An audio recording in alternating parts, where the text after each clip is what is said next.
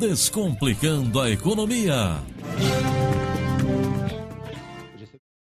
Olá, bom dia! A empresa de pesquisas energéticas divulgou na sexta-feira da semana passada a sua resenha mensal.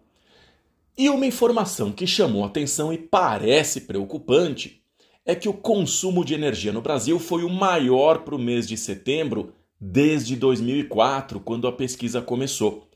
Foram 41.636 gigawatts consumidos. Só para ter uma ideia de grandeza, em 2019 o Brasil consumiu 640 terawatts. É preocupante porque nós estamos em uma das maiores secas desde que começamos a medir os índices pluviométricos. 62% da energia gerada no país depende das águas. Olha lá, é mais da metade da energia gerada por meio de hidrelétricas.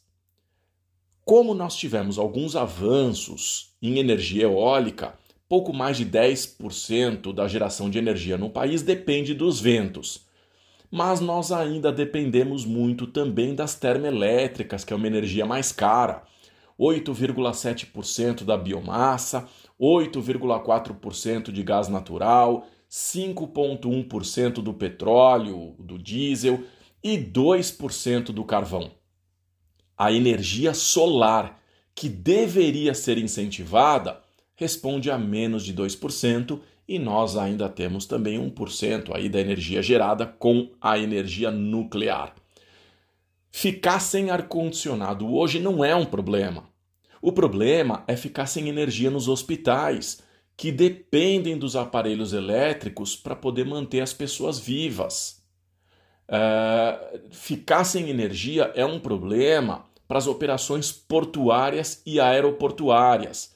E eu não estou me referindo ao transporte de passageiros, eu não estou me referindo ao turismo, mas ao transporte de cargas, especialmente alimentos e medicamentos ainda que estejamos vivenciando um momento muito delicado, é menos provável que o Brasil sofra um apagão como aconteceu 20 anos atrás, porque tem condições de transferir energia entre as regiões do país.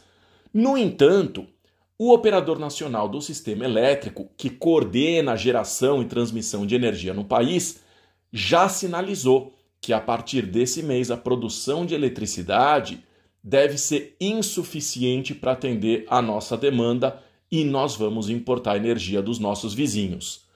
A questão é o preço que vamos pagar pelo fato do país não ter investido em geração desde a última crise tão recente em 2014.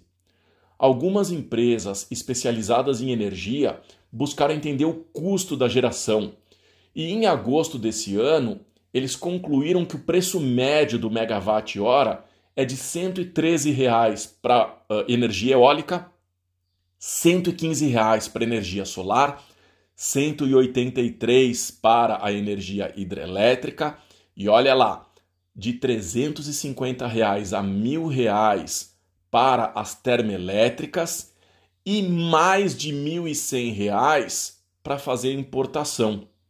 Portanto, a má gestão pública está custando muito cara para o povo brasileiro. As maiores usinas, tanto de energia eólica como solar, ficam no estado do Piauí. O complexo Lagoa dos Ventos tem duas unidades com 230 turbinas e uma terceira unidade com mais 72 turbinas já está em construção, podendo gerar um total aí de 1.1 gigawatts. O Parque Solar São Gonçalo tem 12 quilômetros quadrados e deve ter mais de 2 milhões de módulos solares bifaciais, que são aqueles que aproveitam tanto a luz direta como aquela que é refletida pelo solo.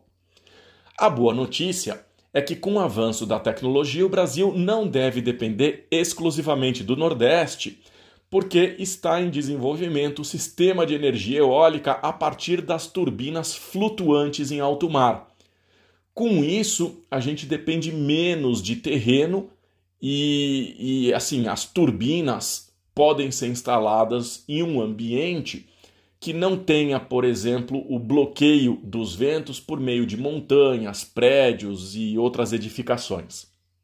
De toda forma, é importante frisar que o sol, os ventos, a biomassa, enfim, a matéria-prima da geração de energia é a natureza.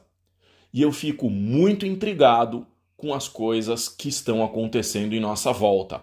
Nós não estamos nos preocupando da forma como deveríamos com a natureza. Falar de sustentabilidade ambiental nas empresas é também falar da capacidade de sobrevivência das pessoas. Consciência, né? É preciso ter mais consciência. Desejo uma ótima semana e até o próximo quadro.